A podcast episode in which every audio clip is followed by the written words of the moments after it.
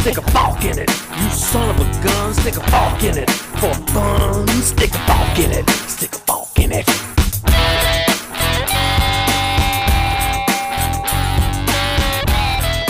Hello, Forkers. Esto es uh, Fork It, el único podcast que es padrino de una planta.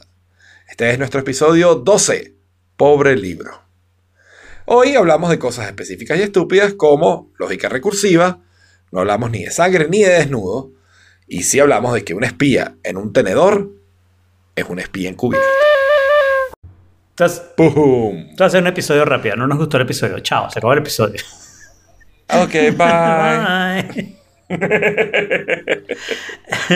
Eh, no, no es un episodio, puede ser- seguramente será un episodio rápido, pero es un episodio rápido porque es un episodio sin Jorge. Claro.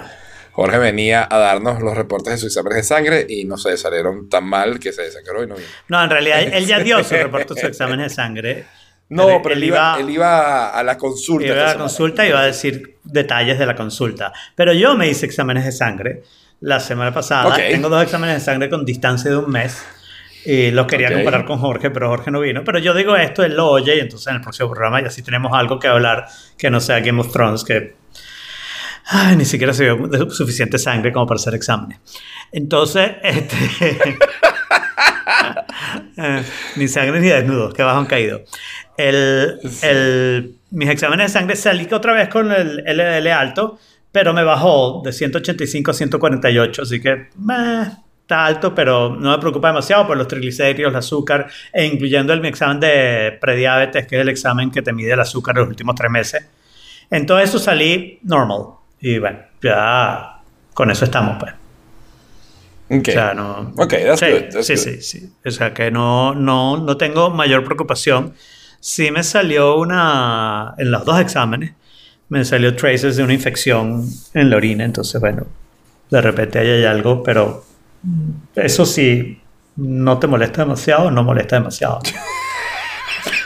Sí, usualmente pasa en, en distintas cosas. Eh, En todos los temas, ¿no? Si algo no te molesta demasiado, pues no te molesta demasiado. Recursive Logic always. Claro. Excepto cuando quieres aprender recursión. Except- Porque cuando quieres- Did you mean que Porque para aprender recursión, primero tienes que aprender recursión. Exactamente. Tú sabes que si buscas en Google recursion, te sale, ¿Did you mean recursion? Ya va. ¿Cómo, cómo- ¿Qué dice Héctor? Estaba tratando de dejar la nota, pero no me acuerdo. La clave. No tienes que tener, no deberías tener que tener, No Héctor, necesita. una, un login y password de Anchor para dejar una nota. Deberías poder hacerlo Sí, en ese link. without an, an account. Bueno, justo como acaba de decir Jaime, muchas veces cuando los oigo offline me provoca ahorcarlos o desahogarme todas las cosas que dijeron mal. pero mm, enviar la nota de voz es muy sencillo, pero desde la app. Si entro a la dirección que ustedes enviaron por el chat, me obliga después de que grabo la nota de voz a o a crear un usuario o a loguearme. Igual, me encantó. Entonces, yo, como sabía que Jorge no venía, mentira, no sabía, me enteré hoy. Pero como sabía que ahí va a haber, hoy va a ser un episodio de mucho odio, eh, quería poner algo de algunos otros temas interesantes antes de entrar en, en, en el, en el tema más odiado de- de- de- del episodio de hoy. ¿no? Eh, lo primero, no sé si lo viste, Alfredo, el artículo del New York Times. Lo vi. Lo vi y he estado siguiendo, he estado siguiendo esa historia con bastante, bastante interés. Y Susana está en el chat, de repente nos puede este, ayudar porque es un tema médico, ¿no? Eh, Ok. el, eh, eh, la historia, para los que no se han leído el artículo, porque no les hemos pasado hasta las notas todavía, bueno, las notas siempre están ahí, pero bueno, eh, son Eh, no for Kid barra notas. notas. Eh, esto pasó, empezó a pasar hace dos o tres años, ¿no? Eh, em, que unos ciertos diplomáticos americanos en Cuba empezaron a tener problemas de salud y siempre se pensó que era después de escuchar unos ruidos, ¿no? Y estas personas terminaron, según los ah, eh, informes médicos y lo que dice el artículo, con problemas médicos, con problemas neurológicos, de lesiones neurológicas, ¿no? y, y con problemas de mareo, de, de- de, este, mm, dolores de cabeza, eh, sus ruidos, tinitis y ese tipo de problemas. Y, y bueno, y, y se sospechaba que era un arma biológica sonora. Eh, Que se está Que están- utilizando contra de diplomáticos. Exacto. De hecho, tanto en la embajada, tanto americanos como, como canadienses, en sí. Sí. Este, y bueno, y este artículo, larguísimo por cierto, Larguísimo. termina poniendo otra hipótesis, pero la otra hipótesis no la dejaron muy clara, ¿no? O sea, lo único que dicen, hasta donde entendí yo, es que hay un médico al que no dejan hablar, Exacto. que tiene una opinión distinta, pero no le entendí muy bien la opinión distinta. No sé si tú... Yo tampoco entendí mucho la opinión distinta, pensé que tú me ibas a Sí. aclarar. Bueno, lo que dice es que los problemas son funcionales. Claro, pero, pero, pero, pero con tanta casualidad, tantas personas especifican mensajes. O sea, no, no corresponde con el Lo que patrón. pasa es que como el señor no puede hablar, no me puede explicar lo que me gustaría que me explicara, que si los problemas funcionales venían de antes de Exacto. esto y simplemente ahora se descubrieron, pues, porque tú puedes tener problemas cerebrales y los síntomas no se descubren hasta mucho después, fine. Pero, o sea, que esto solo ocurra en diplomático en Cuba, ¿no? Es raro, ¿no? Es un poco Por otro lado, la, la idea de utilizar el sonido como arma es una idea relativamente mala, ¿no? Porque eh, Bueno, ha funcionado, pero ha funcionado, por ejemplo, o sea, yo sé que, yo sé que por ejemplo las tropas americanas utilizan, sabes que sí, música de rock ultra pesado Claro. para, ¿sabes? atormentar a, a- a tropas metidas en lugares donde no pueden entrar. Claro, pero eso generalmente lo hacen en confines, o sea, en, en lugares donde puedes hacerlo, ¿no? Por ejemplo, si Exacto. te estás peleando contra alguien que está amurallado en una ciudad, pues sí, tú puedes orientar las cornetas sin que te afecte demasiado. Todavía lo oyes, pero se supone que a ti te molesta menos que a los demás, ¿no? Pero el asunto es que siempre va a ser algo que va a ocupar un cierto radio, ¿no? Porque la, la música suena en un cono, cualquier sonido va a sonar en un cono. Entonces, para atacar a la, a la- al, al funcionario de la embajada, deberías tener que atacar a un grupo de gente. O sea, la parte de redireccionar la música para que solo le pegue, o la música, el sonido, para que solo le pegue a ese funcionario es peligroso, ¿no? Porque No, pero uno de los detalles que decía ahí es que era, eran las casas de los embajadores. Claro, está no bien, pero, viven solos, nadie les viene a limpiar la casa, nadie va por ahí en algún Ah, bueno, momento, nadie está enfrente de la casa, nadie está en la casa de atrás. O sea, ¿cómo haces para concentrarlo en esa casa, no? No, no parece un asunto fácil, puede ser que sean ondas de otro tipo, pero la gente estaba oyendo sonidos, ¿no? Sí. Hay algo bastante raro allí. El hecho es que está bien interesante, lo llaman el, el diplomat El disorder. Diplomat Disorder, sí. Sí, no, está bien interesante y seguiré pendiente, porque la verdad que tampoco entiendo mucho la idea de que en Cuba quieran deshacerse de los diplomáticos cubanos y canadienses en particular, ¿no? De repente, de repente es alguno que sospechan que es espía y no sé qué, pero o sea, si es así, todos los de la embajada son espías, ¿no? Porque tienen un montón que les ha pasado, ¿no? Bueno, pero ese es el trabajo de la embajada, ¿no? De toda embajada. Bueno, pero es una cosa que es- trabaja en la embajada, otra cosa que sea un espía del CIA y ese tipo de cosas, ¿no? Claro, Sin haberte claro. registrado. Pues tú te puedes registrar como espía. ¿En serio? ¿Sí? Mm. Hola, soy espía. Sí. Sí. Este, tú sabes, tú sabes que, que, que es un, ¿cómo se llama? Un, un tipo con un chaleco y un sombrero así misterioso sobre un tenedor, ¿no? No. Un, es- un espía encubierto.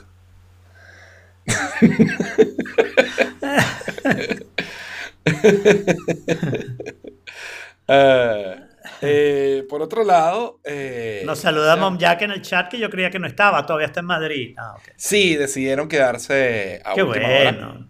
Y Qué bueno. me parece, me parece muy bien, por lo menos se quedan por lo menos mes y medio más. Ah, qué alegría. Mientras, mientras, bueno, ven cómo se sigue desarrollando o, o desenvolviendo el escenario en Venezuela, Está bien. ¿no? Que- porque para mí solo va peor, pero, pero bueno. Está bien. Ujú. Eh, por otro lado, puse un artículo que también quería revisar que habla un poquito de la historia de Aldi en Estados Unidos, ¿no? Sí. Aldi es una cadena que se parece mucho más a un automercado europeo que a un automercado americano. ¿no? Los automercados aquí en Europa, por ejemplo, te cobran las bolsas, te, pero te exigen colocar una monedita para poder sacar un carrito, te, tienen una serie de... Ya, tienen menos variedad de productos, muchos productos de marca blanca, una serie de características que eh, en Estados Unidos parecieran no funcionar. Sin embargo, eh, en el caso de Aldi es la cadena que más ha crecido, eh, la cadena, digamos, de grocery stores, ¿no? de tiendas de, de- comida, pues de supermercados, que más ha crecido es la cadena a la que los grandes le tienen miedo, a las que Walmart, ¿sabes?, mira de frente. Y es una cadena que hasta cierto punto ha crecido en contrario al, al- sentido del mercado. Porque en los últimos años lo que, ha, lo que ha venido pasando es que los márgenes cada vez son menores, en, en el caso de retail de comida, y se ha ido moviendo el mercado de, eh, da- de, digamos, de la tienda de, del supermercado normal o el mercado normal a las dollar stores. Mucha gente está comprando en las dollar stores en vez de comprar en el mercado, ¿sabes? En el supermercado local. De hecho, es un problema incluso en ciertas áreas. Hay un, de- el otro día hubo un podcast muy bueno, creo que fue en Planet Money, que hablaban de, era la parte de, la parte norte de Iowa, o era, No recuerdo dónde era North Dakota. no, North era? Dakota no era, estoy seguro ¿No? que no era. Es que, ¿Cómo se llama el, el- el- estado que tiene forma de sartén? Eh, es ese, que tiene el panhandle, que no es Florida. Luisiana es ese. No. Ohio Idaho. tampoco. No Idaho. estoy seguro. No lo sé. Anyway, Anyway, en, un un, estado. en- en- en un estado de Estados Unidos, digamos, en la, en la parte norte de una de las de la capital del estado, eh, no habían supermercados. Lo que hay son tiendas de dólar. Hay 14 tiendas de dólar store, pero no hay supermercados. Y había una congresista Concejala. local, una Concejala. concejala, una concejala. Exacto. una Maluma, concejala. concejal. Maluma, concejal. este, que se estaba tratando de hacer campaña para traer una tienda de... De hecho, ganó su campaña ah, La ganó. diciendo que lo que lleva a ser era que hubiera un supermercado. Exacto. Y Pero no más dollar stores. Pero no ha sido tan fácil. No ha sido No, tan no fue fácil nada porque fácil. el mercado no se presta para que se monte una, un supermercado en vez de dollar stores.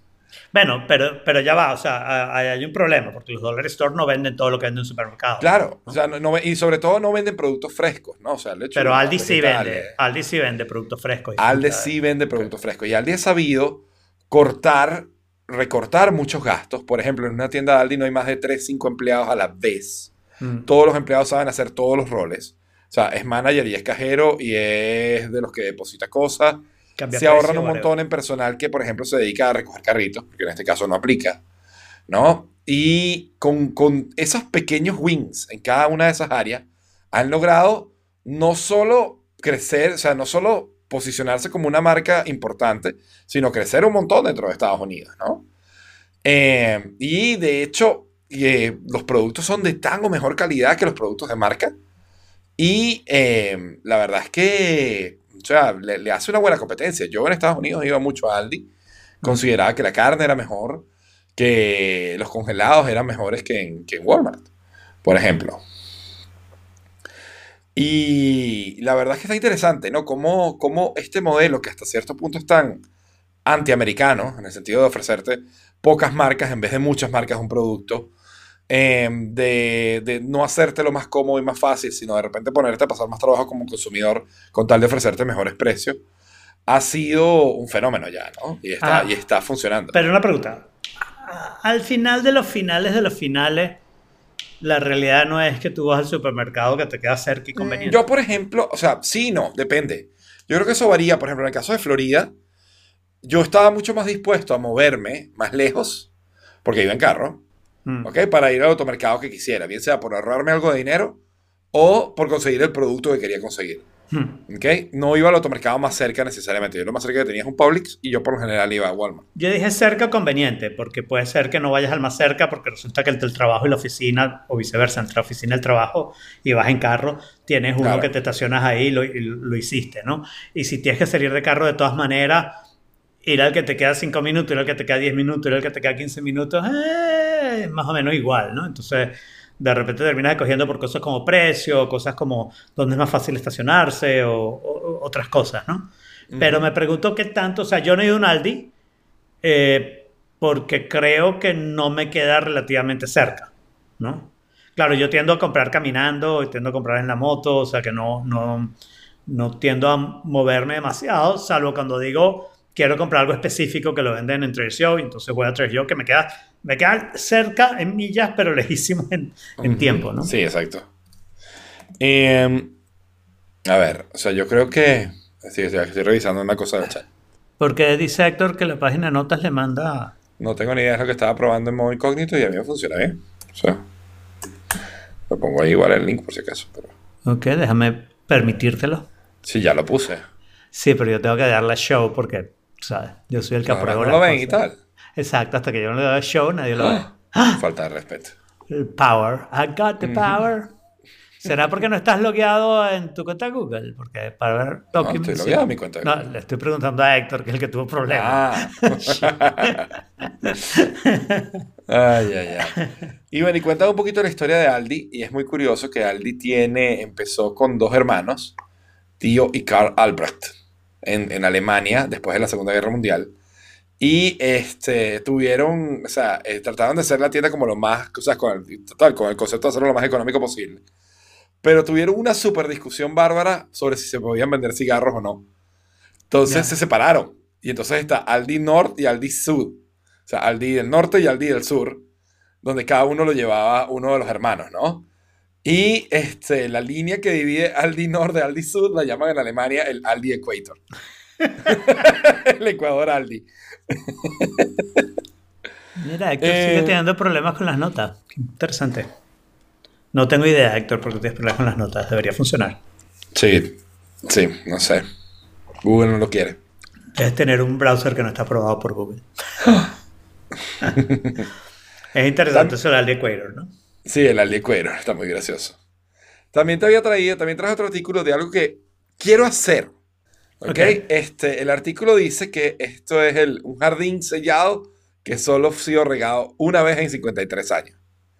¿No? Y O habla sea, de... Pero lo regaron antes de sellarlo, me imagino, ¿no? No, lo regaron a mitad de camino, o sea, como, ¿Ah, sí? como 15 años después abierto, ¿sí? después de cerrado, o sea, 12 años después de, de haberlo creado, ¿no?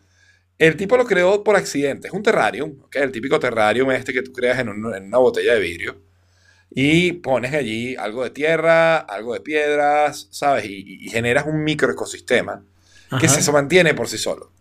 Lo curioso de esto es que, por ejemplo, o sea, tú lo- cuando, cuando lo construyes, porque estuve viendo un poquito cómo, cómo es bueno hacerlo, pones una capa de piedras, un poco de carbón, una mallita para tratar de, digamos, de, de separar las, las capas, tierra, compost, algunos microorganismos, no microorganismos, pero, ¿sabes? Animalitos, este, gusanos y demás, y las plantas que quieres colocar. Y entonces, en ese, tú lo cierras, lo tapas, lo sellas, o sea, le echas agua, lo tapas y lo sellas.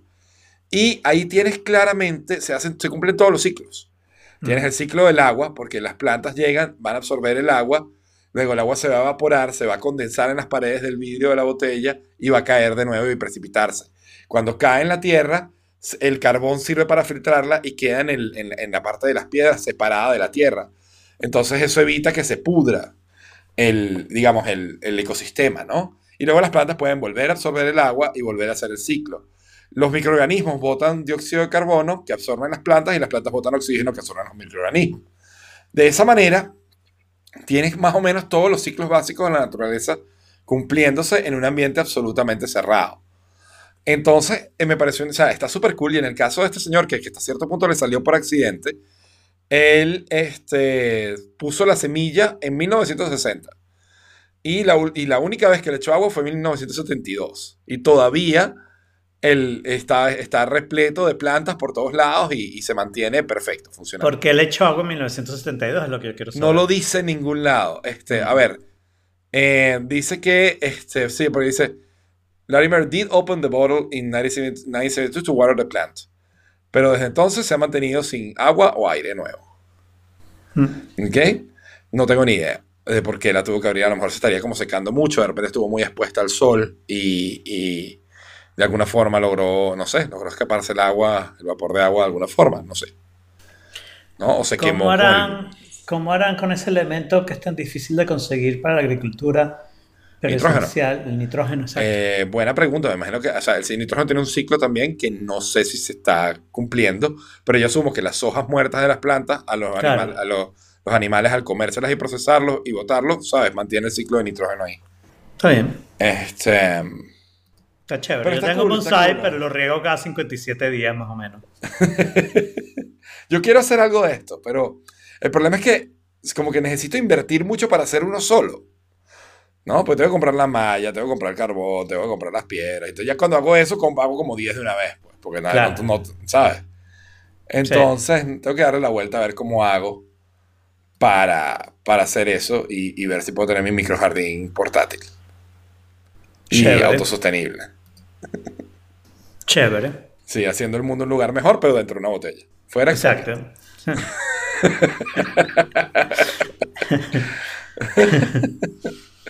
Ay, ay, ay. Entonces, además de eso, puse otro artículo más. Hoy, hoy llené las notas yo. Sí, bueno, porque yo no estoy poniendo artículos porque solo ¿Por quiero no hablar de una cosa. Pues no los encuentro, la verdad. No he encontrado cosas. eh, en- o sea, lo que he encontrado interesante lo pongo y generalmente es poco. Bueno. Eh, Pero sí puse uno, puse uno respondiendo al tuyo, porque el tuyo no me gustó, por supuesto. Era de esperarse. Era de esperarse. Encontré uno mejor. Ok. Em, pero pusiste uno en qué? En, en el de. Ah, claro, ya veo que hay un segundo allí, no lo había visto, lo pusiste junto. ¡Ah! Sí. Em, entonces dice, el artículo dice que básicamente que el, que el desayuno es un invento del marketing. ¿Ok? Que la gente anteriormente se levantaba y en la mañana comía lo que había. O sea, si, si era un huevo, era un huevo, si era lechuga, era lechuga, si era un pedazo de pan, es un pedazo de pan, pero no había cultura de desayuno, ¿no? Entonces, em, en, realidad- los- En realidad, aunque no haya cultura de desayuno, se supone que a menos que comieras mucho de noche, después de ayunar durante tantas horas para el sueño, te deberías levantar con hambre, porque has pasado un gran tiempo sin comer, ¿no? Sin- sin Debería, pero yo por lo menos, por lo menos yo no tiendo a despertarme con demasiado. Sí, pero es raro el día que yo me levanto con Tú, demasiado. tú vives en el mundo de hoy, que eso quiere decir que antes de comer, antes de, de irte a dormir, comes y no sé qué, no sé qué, ¿no? Pero muchísima gente no tenía esa oportunidad, ¿no? Porque Claro, este, es verdad. eh, Sí. no era tan fácil. Entonces, luego de eso, este, dice que, que, digamos, el concepto tradicional de desayuno aparece en los años 1800, ¿no? Em, que los huevos eran una de las cosas más populares y que em, poco a poco empezaron a ofrecer como, como una cuestión de salud la idea de, de comer cereal. Pero eso pasó después, ¿no? Ocurre, bueno, a, lo largo, a lo largo de ese siglo no especifica. Eso, eso no fue, eso, eso fue con Kellogg. Claro, es con 1839. Kellogg, pero fue, eh, ¿cómo? 1899, ¿no? 39. 30, 1839. Sí, lo que pasa es que Kellogg empezó, el que hizo el marketing fue él, ¿no? Kellogg Ujú. empezó tratando de hacer una comida con maíz, ¿ok? Ujú. Que se preservara y que la pudieras usar que si en prisiones, manicomios, ese tipo de cosas, ¿no? Ok. Y tuvo un cierto éxito, le fue bien. O sea, tenía su compañía que le vendía estas cuestiones, em, esta comida, ¿no? Y cuando empezó a pensar cómo meterla en el público en general, que digamos que tenía más opciones, o sea, porque en el manicomio te dejan lo que te sirven. Exacto, en la, lo que te en la prisión te dejan lo que te sirven. Este, se le ocurrió esta idea de hacerla como una comida especial para el desayuno. En el sentido de que, bueno, eso, si te levantas con hambre porque no, no cenaste demasiado, que era la costumbre, por cierto, es- esa era la costumbre, lo, lo normal en la vida, ¿no? Eh, era, era que no cenabas demasiado, que si hacías una gran comida en el día era el almuerzo, ¿ok? La cena era una comida como, bueno, para no irte a dormir con hambre, pues. Eh, simplemente por una cuestión de posibilidades, de, de llegabas cansado al trabajo a las 10 de la noche, no querías cocinar, no querías hacer nada, ¿no? Eh, y entonces comías cualquier cosita para irte a dormir y después te levantabas con hambre y en ese momento, antes de ir al trabajo, sí querías comer para tener energías y además tenías hambre, ¿no? Y entonces lo puso como una comida de eso, de energía, eh, llena de carbohidratos, que se suponía que era muy bueno, este, que la- además la comías con leche, que se suponía que era muy buena. Exacto. ¿ok? Y entonces, como sabía, él sabía que no era eh, eh, saludable comer solo cereal, ¿ok? Entonces lo puso como parte de un desayuno completo, que es la frase del marketing que usaban Exacto. para, para decir, pero también inventó la idea de, em, de, de que el desayuno es la comida más importante. Exactamente. ¿no? Y entonces, cuando hace eso, eh, digamos, y, y es también un poco en respuesta a, ah, o sea, es la comida más importante del día, pero tampoco podía ser demasiado pesada, ¿no? Y era, y era en parte la razón por la que el, el- el cereal hacía o cumplía bien la función, la función de darte, de darte energía, pero no de, de, de volverte, de ponerte pesado, ¿no? Y de hacerte complicado. Pero vamos a estar claro, la idea de que no estar pesado era una idea de salud. Que no estar pesado Claro. en la mañana era bueno porque ibas a trabajar, te ibas a mover, no sé Exacto. qué. Completamente infundada, inventada completamente. Inventada, O sea, inventada totalmente. Y entonces es cuando, digamos, se crea esta cultura del desayuno en base, en- alrededor del cereal. Y entonces, inmediatamente, o bueno, inmediatamente después, no, unos años después, la, digamos, la contracultura del desayuno fuerte también empieza a crecer, ¿no? Y entonces es, es- es, digamos, el- la industria de los huevos, la industria del tocino. Eh, la que El jugo naranja. a- ¿Cómo? El jugo naranja, Florida. Del jugo naranja, exacto. Es la que empieza a, hacer- a promocionarse como que no. O sea, realmente necesitas un buen desayuno, necesitas un desayuno completo. Y empieza aquella campaña de marketing para hacer entonces, digamos, promocionar o volver popular el desayuno fuerte, el desayuno de, ¿sabes? Eggs and bacon, ¿no? De hue- huevos y, y tocineta. Sí. Eh, y entonces se crea al final una cultura de que el desayuno es importantísimo. Mm. Y de que el sa- desayuno o sea, pasó de ser agarrar lo que había o lo que conseguía a tengo que desayunar y tengo que, ¿sabes? Tener un buen desayuno para tener un buen día. Eh, y al fin de cuentas eran, ¿sabes? Simplemente dos, dos áreas de la industria tratando de apoderarse de un espacio donde, donde podían vender más productos, ¿no? Creando Sus productos en particular, ¿no? sus productos, exactamente. Sí, porque, porque si te fijas en estos 100 años, el huevo, que era una co- comida muy oportuna, porque la tenías en la casa, pues tenías gallinas y por lo tanto tenías este, comida en la casa, eh, eh, se volvió una comida que solo la comes en la mañana. Pues. O sea, es Ujú. rarísimo comer el huevo en otras partes y sin embargo vas a España y te das cuenta de, de lo fundamental que es el huevo para una cantidad Ya que aquí de no cosas, pasó eso, exactamente. bueno, ¿no? no pasó, no, yo creo que lo rescataron. Empezó a pasar, porque cuando yo vivía en España no veías huevos en otras comidas, y de repente Ok. los españoles le dieron, wait, ok, this is an important thing, y empezaron a servir huevos de muchísimas presentaciones. Una de las cosas que hacen que me encanta es unos huevos en cuchara, ¿no? Con Ujú. distintos sazón, con distintas cocciones, distintas cosas, y te las sirven en una cuchara como para que tú te comas el, El huevo de un solo el cucharada. huevo y lo que viene con una sola, en un solo cuchara. Sí, señor. Pero entonces me pareció curioso cómo, cómo hasta cierto punto, ¿sabes? Historia, historias viejas, o sea, o digamos, cosas que hemos heredado, ¿no? Que Sí. no sabemos necesariamente de dónde vienen, que simplemente asumimos que, que son así porque nos los han dicho desde siempre y que no, nunca nos hemos cuestionado de, de dónde viene y por qué, y de repente te das cuenta de que, oh, faj, hemos estado engañados mucho tiempo. Pero me parece más interesante, y por eso lo puse ahí, que la historia continúa. Este artículo como que se para ahí, ¿ok?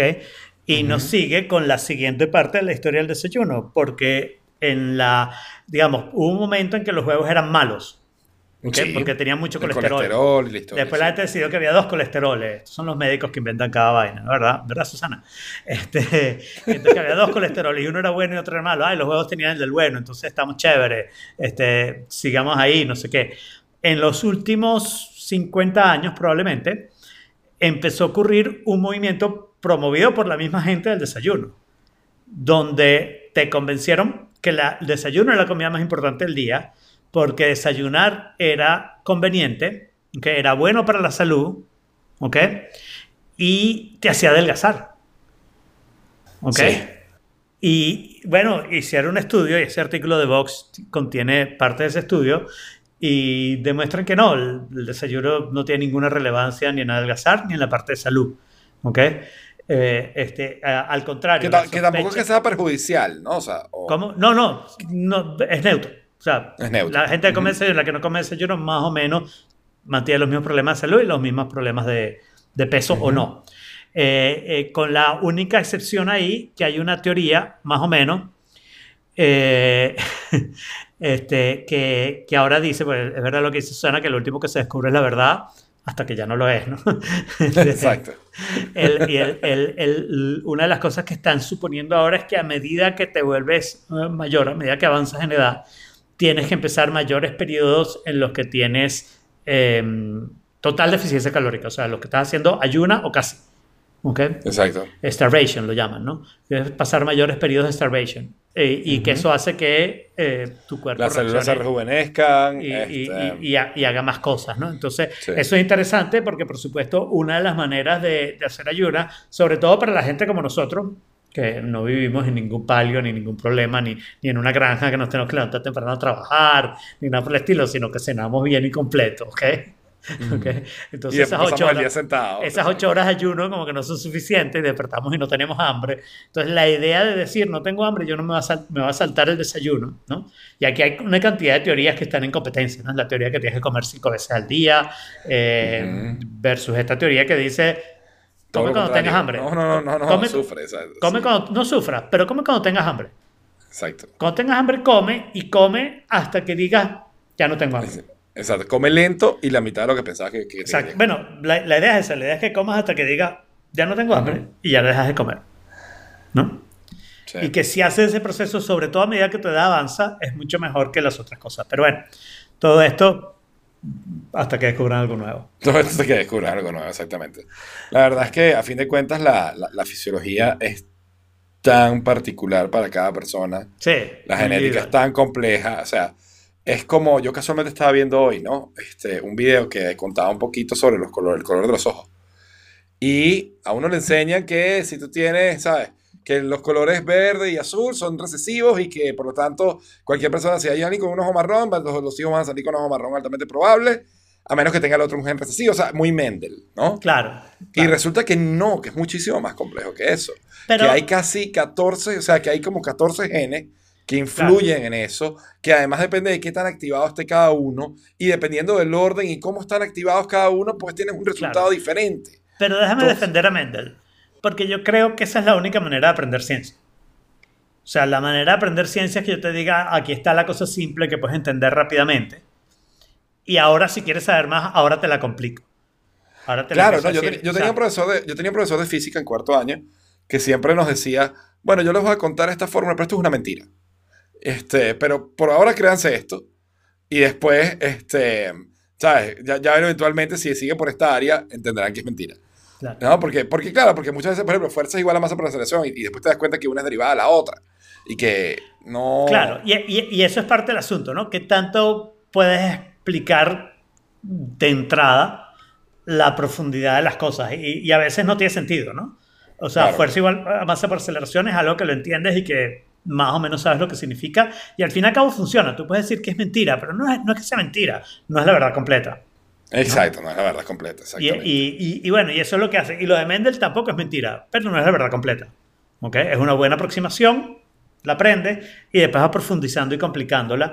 Pero con, nitru- con nutrición, yo creo que el problema no es solo genético, sino que además la, eh, tu trayectoria ¿ok? y lo que haces tiene un efecto y además ese efecto es de feedback. ¿No? Ujú. Y los efectos de feedback nos cuesta muchísimo medirlos, ¿no? Yo creo que esto lo dije al- alguna vez en Robot, pero es una de las cosas que hace difícil todo esto, ¿no? Tú dices, tienes que hacer ejercicio. Ok, yo voy a nadar. Nadar es bueno, hacer ejercicio es bueno, de eso no cabe duda. Pero eso me va a hacer adelgazar. Pero la realidad es que cuando nado, al final de nadar tengo más hambre. Lo cual tiene perfecta lógica, ¿no? Gasté una cantidad de energía, ¿ok? Exacto. Y mi cuerpo está diciendo, mira, vamos a recuperarla porque gastamos esta energía y, y a mí me gustaría tenerla de vuelta, ¿no? Exacto. Este, eh, eh, pero eso hace que entonces de repente comas más, ¿no? Sí. Y entonces al final terminas nadando, que es más saludable, pero terminas engordando, ¿no? Porque terminas Exacto. comiendo más. Entonces, la, la- todas estas cosas, y eso es mucho más difícil que le pase a una persona que ha sido flaca toda la vida que una persona que ha engordado y después ha adelgazado, ¿no? Porque la persona que ha sido Exacto. flaca toda la vida probablemente ha aprendido a comer hasta estar lleno, mientras la persona que ha sido gorda probablemente ha aprendido a comer hasta que se acaba todo lo rico que hay, ¿no? Exactamente. Exactamente. Incluyendo, incluyendo que tan cerca te quede el Aldi para ir un momentico a comprar algo más. Ay, ay, ay.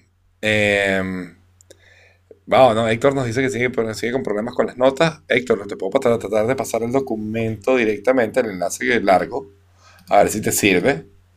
Y eh, Chade, sabemos que es tarde.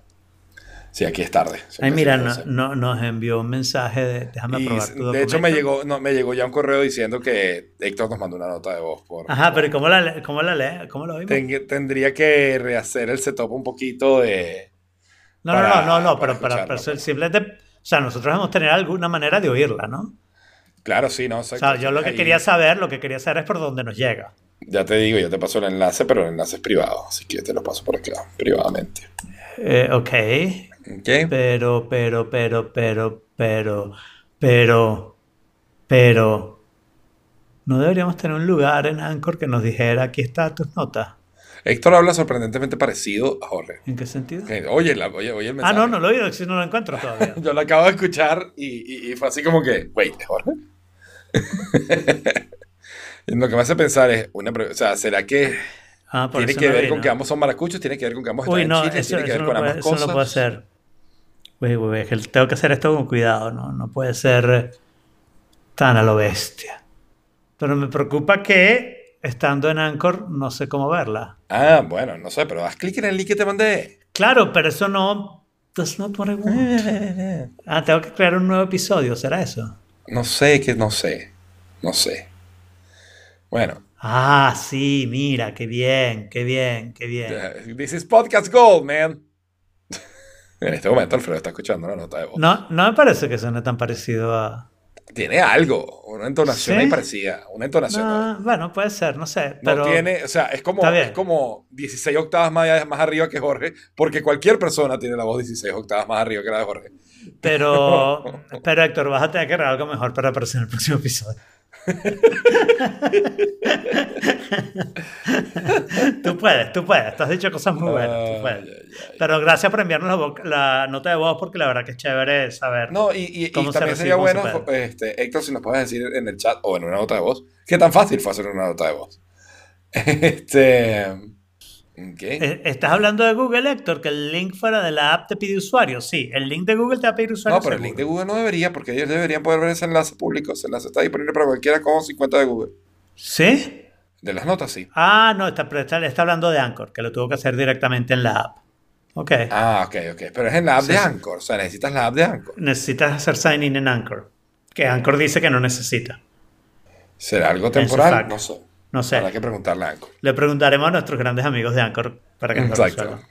Este, Y esta, al final de cuentas estamos hablando del nuevo feature de Anchor, al cual queremos invitar a todos ah, nuestros que es el tema hacer, ahora.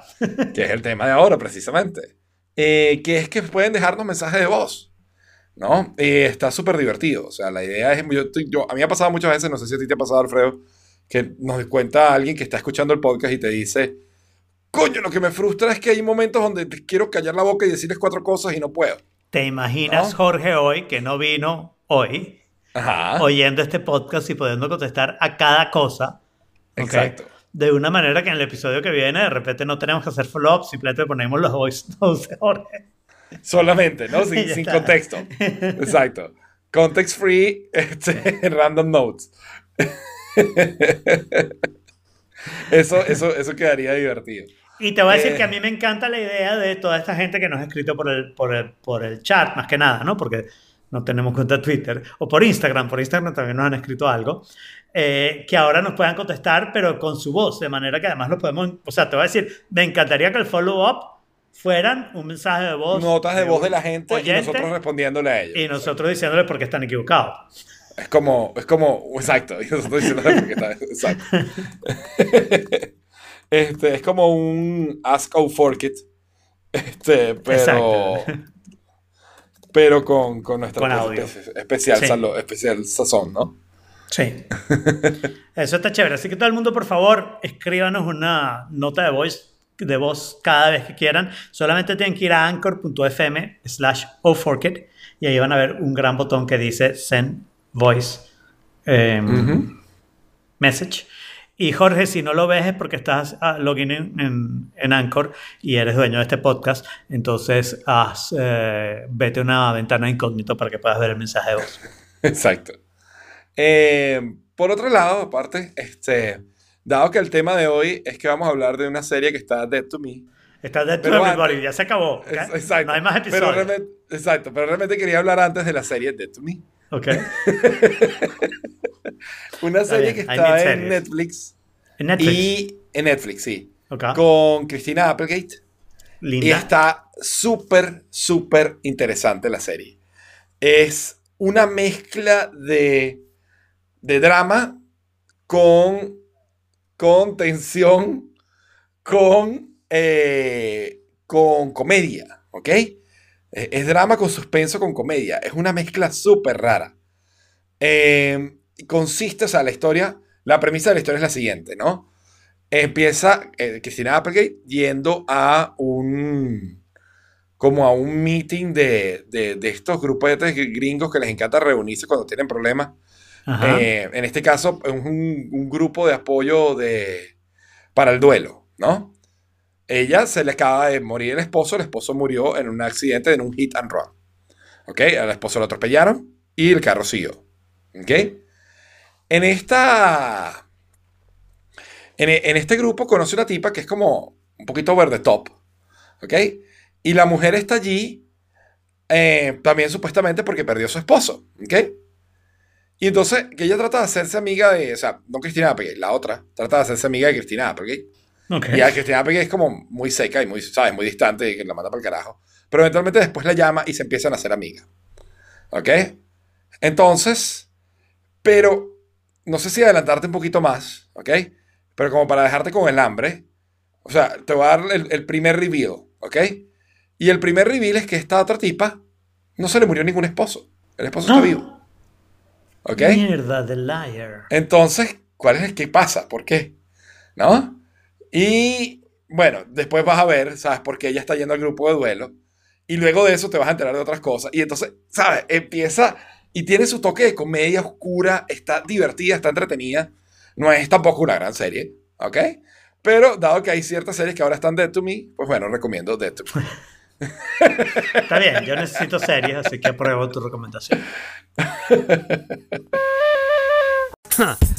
Stick a fork in it, you of a gun. Stick a fork in it for just a little bit of fun. Stick a fork in it, just see if it's done. Stick a fork. Y ahora sí, Oh, for the last shit. time, Esperemos. for the very last Bueno. time, we can hear the bells. Habrá un follow-up. These are the bells. Habrá un follow-up la semana que viene. Sí, seguramente, pero estos son, estos son los bells sonando. Está bien. bueno, y, Y ahora nos quemarán a todos. ¿y cómo terminó el Big Death Poll que tú hiciste con la gente de tu oficina y todos tus amigos? Ah, al final decayó y murió. ¿Alguien la pegó? O sea, hicimos como hasta el episodio. Eh, no, al final, al final es que, o sea, lo hicimos hasta el episodio 4, no lo hicimos con el episodio Ah, final. ok. Entonces, no. Pero era- no eso era solo porque- muerte, no incluía quién. Eso era, exactamente, era solo muerte. Nuestras, nuestras ideas eran, ¿sabes? Tanto Jorge como yo teníamos que Arya mataba a Dani, a Daenerys, y en mi caso que el trono era para Jon, y en el caso de Jorge que el trono era para Sansa. Eh, ¿Ok? En el caso, o sea, no- ninguno de los dos pegó quién mataba a Daenerys, pero eh, Jorge pegó, el- hasta cierto medio pegó el trono de no, Sansa. pero si leíste nuestro chat privado, Jorge y yo decidimos que no, el trono se refería al trono más cercano De posible. a- bueno, no al trono de hierro, porque eso es un problema, ¿no? o sea, Quedó eso es toda la discusión. El trono de hierro quedó fundido por algo que tenemos que hablar de la inteligencia del Exacto. dragón. Este, y, y entonces decíamos que era el trono de los siete reinos, pero terminó no siendo los siete reinos, entonces tampoco está. Entonces Jorge dictaminó que era el trono más cercano al trono de los siete reinos, que Ok. es este trono de los seis reinos y no sé qué. Yo creo que por razones de storytelling, Ya va, bueno, no, mentira, mi ya, victoria, mi victoria celebrar, hacer un lap, porque Exacto. yo sí dije que yo mataba a Daenerys Exacto. con todo el amor del mundo. y efectivamente la mató con todo el amor del Sí. mundo, y el trono quedó para Sansa, lo cual es mitad cierto. Sí. ¿Ok? Claro, o sea, Entonces, el trono, que- o sea, Sansa tiene un trono, porque todos los Stark en cierto sentido tuvieron un trono. Exacto. Sí. Y vamos a, vamos a hablar de eso Y de también. muchas otras cosas, me imagino. Y de muchas otras cosas. Hay mucha tela que cortar. Yo creo que para empezar, Ajá. podemos empezar por el lado amistoso de la historia. ¿Ok? El lado amistoso de la historia es, o sea, en mi caso, narrar, yo, empezar yo, porque a mí me gustó el episodio. ¿Ok? Para que luego vengas tú con el lado ácido de la historia y me Pero- pero vamos a estar claros, en por o sea, el episodio fue una porquería. Voy a decir mi respuesta a Jaime antes de que él diga su lado, ¿ok? Mi respuesta a Jaime, Ah, bueno, a él le gustó el episodio porque él está empeñado desde el episodio pasado en que le gustara el episodio. Entonces él está buscando todas las maneras de verlo en positivo para este, que le gustara el episodio. Pero está equivocado como siempre. Pero está bien. Ok. Sí. Ok, entonces. A ver, Entonces, el final de Game of Thrones. exacto. ¿ok? Eh, para mí, el episodio final de Game of Thrones, a mí me gustó. Ok. Creo que, o sea, en mi caso, yo le di menos importancia a quien queda en el trono. Ok. ¿Ok? Y yo creo que eso ayudó a que fuera mucho más manejable para mí. Yo me enfoqué en el final de cada personaje. ¿Cuál es la historia de cada personaje? Y cómo termina la historia de cada Ok. personaje.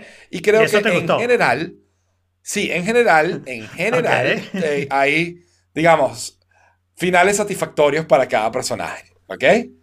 Eh, en buena parte. ¿Ok? Eh, eh, Vamos a empezar a hablar de personajes o cómo quieres hacer esto. eh, déjame, déjame, con- déjame hacer un repaso del episodio, ¿no? Eh, empezamos con Adolf Hitler. Tyrion y creo que Ah, no, es verdad, empezamos con Tyrion. empezamos con Tyrion. Empezaron con la ¿ok? pelea entre Johnny Grey. Y tengo que decir que Tyrion, honestamente para mí, volvió a ser el personaje que era y se votó en este episodio. Con tremendas líneas de diálogo, cosa que no venía pasando. Ya lo vas a destruir, ok. Este, con un performance increíble, ok. Un performance muy, muy bueno. Y a final de cuentas creo que él es el gran ganador de, de Game of Thrones. Porque no se trata de quién es el rey, sino de quién pone el rey. ¿Ok? es el personaje con más influencia sobre todos en, en, ¿sabes? en, en Westeros. Ok. Eh, ok, luego de eso, hoy eh, no sé si quieres ir como, bueno, hacemos el análisis personaje por No personaje. sé, es que tú querías ir por toda la historia y, y no sé. Porque ya hablaste de Tyrion. No, ya vamos a hablaste de hacer- Tyrion. ¿Cuál es el problema con Tyrion? Yo no Sí. estoy de acuerdo para nada que aunque haya vuelto, Ajá. me parece una cosa súper absurda que Tyrion esté primero recorriendo una ciudad que ha sido recién quemada, ¿ok? corriendo peligros y no sé qué, y después me parece absurdo que lograra bajar donde están enterrados su hermano y su hermana, y un enano lograra desenterrarlo. Eso mm, no era lo que debió haber pasado. O sea, hay, hay, hay una inconsistencia lógica en que si Tyrion logró llegar hasta ahí tan fácil, ellos han podido huir de ahí, de, huir de ahí así de Antes del derrumbe que los mató, ¿no? O sea, que había sido más fácil todavía. Ok. Está Entonces, bien. a, Bueno, mí, quizás yo, a, mí, quizás, o sea, a mí no me gusta Tyrion y, y te voy a decir una opinión general porque lo voy a aplicar a varios personajes. Mi problema con el, con el desarrollo de Tyrion es que las partes más importantes no las vimos. ¿Ok? por ejemplo. Bueno, él se pasó una temporada enorme en la cárcel. ¿Ok? No lo mató Daenerys inmediatamente y no lo mató nadie después. Y de repente, de alguna manera, aparece en el Great Council a decir la opinión después de que Worm le dijo que se callara la boca. No, pero ya va, o sea, él va, él va al concilio ese porque llegó Sansa, le rodeó la ciudad de, de- de tropas y le dijo, aquí venimos a negociar. Pero, pero vamos a estar claros, vamos a estar claros porque aquí tenemos un problema de tiempo, porque han repetido una y otra vez que para llegar de eh, Winterfell a King's Landing se tarda un mes. ¿Ok? Y claro, una persona a caballo como Jamie de repente llegaba en menos tiempo. Eh, puede ser. ¿Ok? Cambiando de caballo frecuentemente y durmiendo en el caballo, qué sé yo. Pero un ejército como el que se supone que llegó y Sansa probablemente tardaron un mes. Entonces esto es un mes después. Durante ese mes, nadie ¿ok? Trató de matar a Tyrion ni a Jon, que a Jon no sabemos cómo lo capturaron, pero eso hablamos después. Nadie trató de matar Los a Jon. metieron presos. Pero No sabemos cómo. Y a mí eso me parece muchísimo más interesante que la historia que sí contaron. Eso es lo que estoy diciendo. Para mí, la historia de cómo Tyrion sobrevive un mes en la cárcel apresado por Weird Gum, que se ha vuelto un pendejo sádico tipo SS High Hitler, eh, increíblemente sádico y, y- y- y horroroso. ¿ok? Mi Sunday le daría vergüenza estar con él. Eh, eh, cómo sobrevivió Tyrion a todo ese tiempo en que estuvo en poder de Grey Worm y los Dothraki. O sea, ¿cómo lo hizo? Algo tiene que haber pasado ahí. Yo honestamente eh, creo que, ¿cómo se llama? Yo no siento que haya, que haya hecho falta mostrar esa parte del episodio. Para mí era esencial. Para mí, lo apresaron, o sea, Lo apresaron y no lo mataron lo- inmediatamente, porque eso es lo que hace Daenerys, sí, o sea, seguro. no, o sea, exacto. ¿Por qué no lo mataron? Eso sí sería interesante ver. Bueno, y esa, y esa es la pregunta. ¿Por qué no lo vez. mataron? Y por qué Greg Worm acepta que lo va a traer ahí cuando no quiere ni que hable. O sea, eh, ese, ese es el problema. O sea, el problema aquí que tú estás poniendo claro, pero Grey. Grey Worm acepta porque está rodeado. So, O sea, Grey no, parece, situación- no parece que los Unsullied han tenido miedo a tener una batalla jamás en la historia. Entonces ahora tienen miedo. No, a Grey Worm lo tenías que haber convencido. Y ese es otro problema con otro personaje, ¿ok? Que cambió en tres episodios, se volvió un nazi, ¿ok? Sigue siendo nazi hasta lo último. Lo último, que, las últimas palabras que le dicen a- eh, a- que dice Grey Worm es, no es suficiente. Y al final acepta es eso y más. Ujú. ¿Cómo? ¿Por qué no lo mostraron? Bueno, a mí- Grey Worm tiene una historia Bueno, yo- absolutamente pútrida, ¿ok? donde en el episodio que estamos viendo está actuando de una manera y termina actuando de otra. A mí me parece, o sea, sí, empieza actuando de una manera. ¿no? Yo Actúa de esa de- manera todo el tiempo. Empieza matando Esto es su gente. posición mía. Empieza Ok, matando Esto es su posición mía. Ajá, ¿ok? baja tu, tu head Esta es su canon. posición mía. Voy, voy, mi, ¿Cómo es mi head canon? Exacto. Voy a mi head canon, ¿ok? Porque yo creo que, o sea, buena parte, buena parte de por lo que a mí me gusta el episodio es porque yo pude llenar los gaps Claro, con cosas pero, pero vamos, a, vamos a aclararle a los forkers que de repente no conocen ese concepto. El headcanon son las partes que uno se cree que son verdad en una historia, aunque no te las contaron, ¿ok? De manera que la historia te caiga mejor y te parezca más acorde con lo que tú piensas y no sé qué. Esto ocurre muchísimo. En Star Wars lo tienes que hacer a cada momento, ¿ok? Headcanons, Exacto. ¿ok? Este, y en muchas otras series tienes que hacer un headcanon para adaptar la serie a tus gustos, pues. Este, bueno, sigue. Ok, sea- en mi, en mi head canon, Ajá. ¿ok? Grey Worm sabe que si mata a estos dos, básicamente van a venir a aplastarlos, ¿ok? Entonces los toma prisioneros para tener una ficha de negociación, ¿ok? Llegan, efectivamente pasa esta, esta situación, los rodean y dicen, bueno, vamos a negociar, vamos a negociar. Ahora, ahora aquí van mis problemas con tu headcanon, ¿ok? Antes de que esta gente llegue, hay un mes, al menos, ¿ok? Durante ese mes no estás sintiendo eso. En ese mes te puedes ir de King's Landing.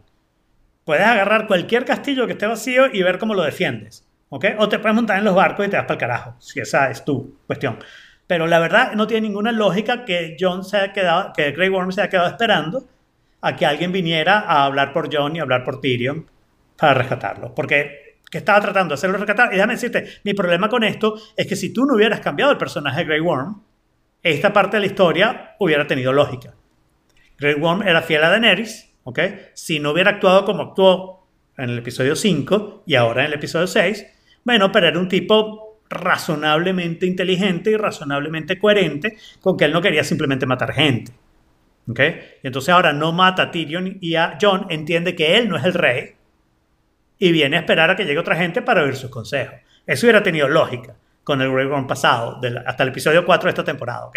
El Grey Worm de, Bueno, pero de 7 o sea, a lo- años. A lo mejor Grey- Ok, pero a lo mejor, a lo mejor, o sea, a lo mejor ese mismo, es ese mismo Grey Worm que tuvo un momento álgido, o sea, un momento donde No, porque por la sigue de diciendo- Missandei y por seguir el ejemplo de Daenerys, se le fueron los, se le ¿no? volaron Porque los sigue tapones. diciendo que Tyrion no y debe hablar. regresó a sus cabales. Sigue diciendo que Tyrion no debe hablar. Se negó a llevar a John a pesar de que le habían ordenado llevar a John. Y las últimas palabras, repito, fueron It's not enough. Ok. No, Eso, o sea, Ok, ok. Grey Worm se lo sacaron de las trenzas cada vez que necesitaban para el plot que él fuera el enemigo, lo hicieron No, no, pero- y se acabó. Tiene razón Héctor, nada en el capítulo tiene sentido. Y yo hubiera acabado este episodio con lo que dije al principio. a, ¿no? mí, a mí sí me gustó. Primero, bueno, por otro lado, yo creo que aquí sí estamos de acuerdo, la fotografía de este episodio es probablemente la mejor de toda la serie.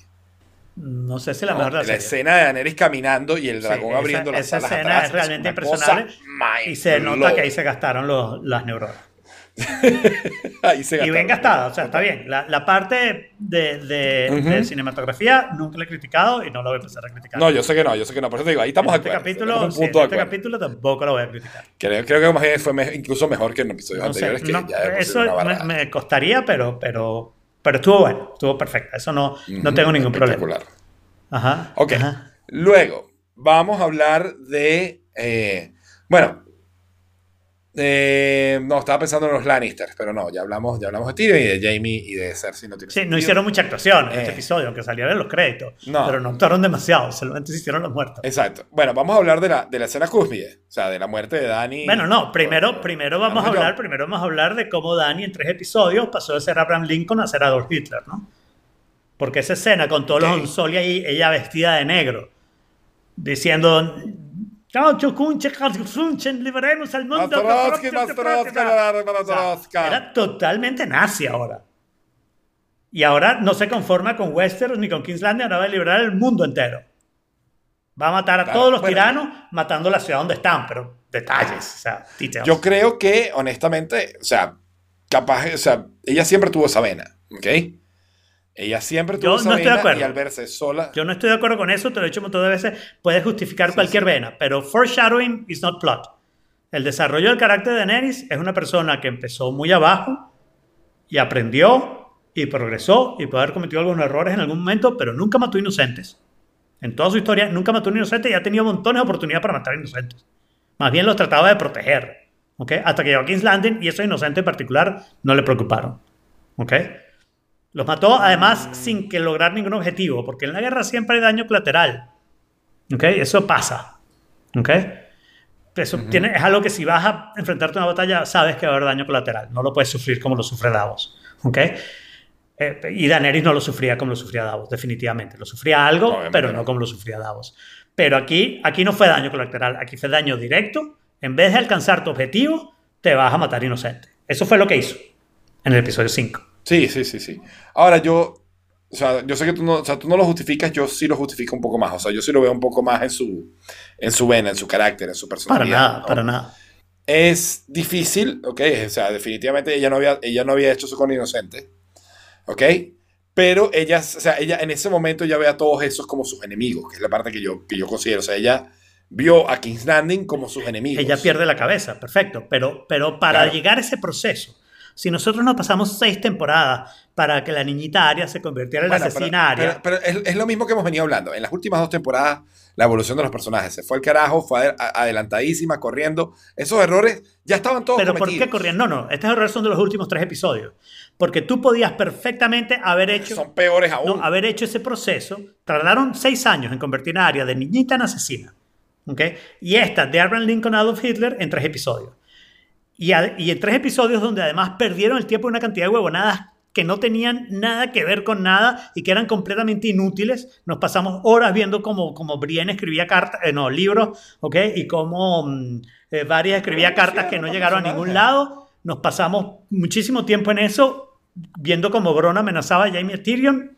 Muchísimo tiempo en eso, sin lograr y en cambio, esa parte que sí era importante, la podías haber desarrollado, la tenías que haber desarrollado hace tres temporadas al menos, para lograr algo coherente, ¿no? Pero coño, desarrollala. Puede pero ser. no, Bueno, el, pero ahí- el objetivo de ellos va. es esconderte las cosas para sorprenderte cuando pasan. Eso no es buena televisión, punto. Es un poquito. Sí, bueno, es un buen punto. Eh, sin embargo, y no sé si aquí deberíamos tocar el artículo que, les, que, que- que puse allí, porque yo creo que el artículo aquí es clave para entender el problema con el cambio de la historia. No estoy de No sé acuerdo, no, estoy de acuerdo, pero lo puedes mencionar. Estoy de acuerdo con lo que, con lo que acabas de decir del artículo, ¿no? Pero el artículo es bueno. Eh, el artículo que de Scientific American, ¿ok? Dice que el show, luego de la. O sea, lo que hemos venido hablando, el show se fue al carajo luego de la temporada 5 o 6, ¿no? O sea, cuando John revive. Y el problema no es que la historia está mal contada, que sí está mal contada, que tiene huecos, que se va rápido, que los caracteres no evolucionan como es, etc. Pero también el problema es que la historia cambió de tono, de enfoque. Pasó de ser una historia sociológica a una historia psicológica. El artículo dice que la mayoría de las historias que conocemos son historias psicológicas, donde te ponen en la perspectiva de un personaje, tú entiendes las motivaciones y deseos de ese personaje y analizas el entorno en base a el espíritu de ese personaje. El que es malo con el personaje es el malo de la historia, el que es bueno con el personaje es el aliado, etcétera, etcétera, etcétera.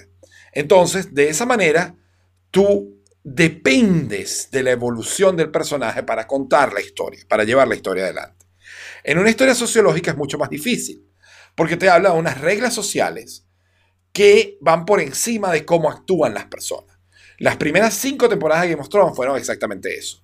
Te ponen la perspectiva de un personaje, por ejemplo, Ned Stark, pero Ned Stark resulta siendo víctima del entorno social en el que está. Claro. En un entorno donde hay traición, donde hay tal, donde las reglas no las cumplió y terminó muerto. Y entonces te matan personajes. Y yo me atrevería a decir que esos criticismos, esos esas críticas que tú le estás haciendo a personajes como John y Danny son críticas, son críticas que le has podido hacer a cómo manejaron a Ned Stark. Coño, me tienes, tengo, tengo este protagonista que he estado siguiendo toda esta temporada y de repente me lo mata sin razón. No, ¿Y sin por razón, qué? No, ¿Y para no, qué? No, no, no, no, no, no, no, no, no, a ver, a ver. Déjame darte primero el artículo y después vamos a Ned Stark, si quieres un momentico, ¿ok? El artículo está perfecto, excepto en esa primera parte que dice, y esta es la razón por la que Game of Thrones está malo. Lo que tú dijiste es verdad, la mayoría de las historias que vemos son psicológicas, ¿ok? Puede ser que a mí me gusten más las historias sociológicas.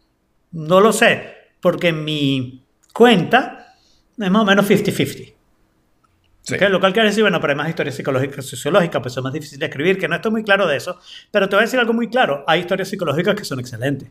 Hay historias vistas desde el punto de vista de personajes Claro. que son una maravilla y son perfectas. Breaking Y Bad. no tienen... Breaking Bad. Breaking Bad, vamos a hablar solamente de la primera temporada. Breaking, la primera temporada de Breaking Bad es un excelente ejemplo, una historia totalmente psicológica con muy poca parte social. Hay un entorno social, obviamente, pero no tiene mucha injerencia. Las acciones son hechas por una persona que va cambiando y transformándose durante un año. ¿Ok? Eso, yo no tengo ningún problema con eso. ¿Ok? Yo no tengo ningún problema con las historias psicológicas. Yo, yo no veo por qué transformarse a pasar de ser una historia psicológica a una historia de una historia sociológica a una psicológica es lo que lo hace mala. No, no, es que no es la transformación, es el manejo de la transformación. Porque, ¿qué pasa?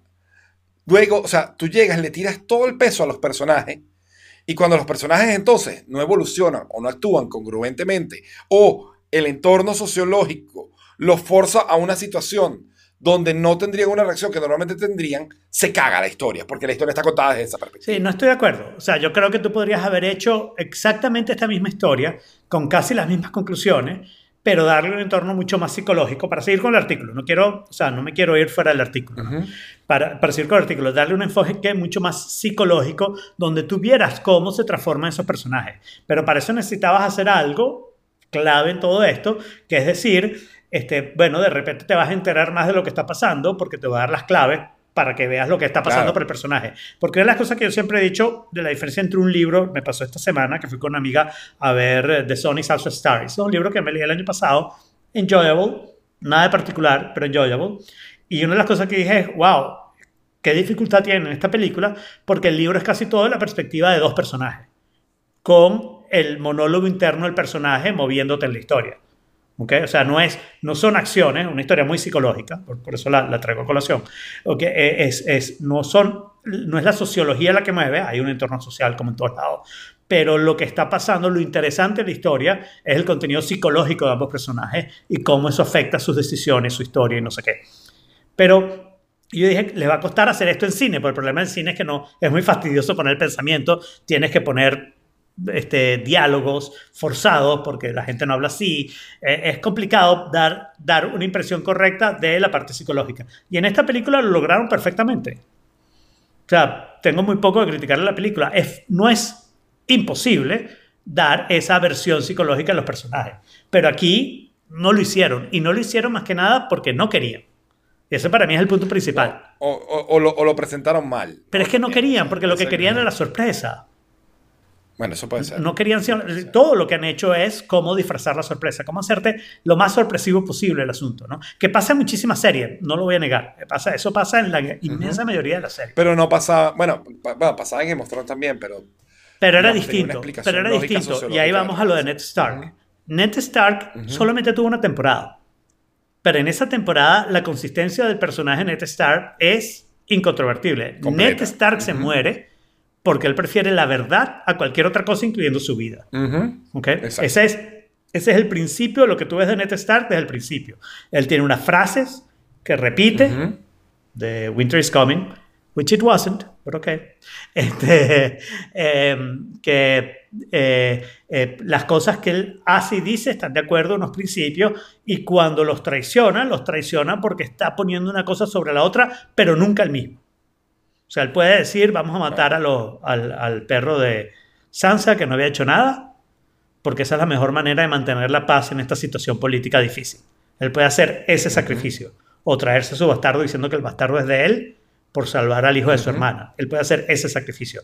Todo eso es perfectamente consistente con quien es Ned Stark, y eso es lo que le conduce a la muerte. La muerte es sorprendente, no porque no te la hayan indicado, te han dicho una y otra vez que todo el mundo odia a Ned Stark, pero hay un trope, yo no sé cómo se dice eso en español, pero hay, como una cosa que siempre pasa en la historia, que el héroe siempre sobrevive a todo. El héroe se salva al final y aquí te, esto es una historia que dice que Game of Thrones constantemente están poniendo un héroe y ese héroe fracasa y se muere. De una manera que es completamente sorprendente y completamente creíble.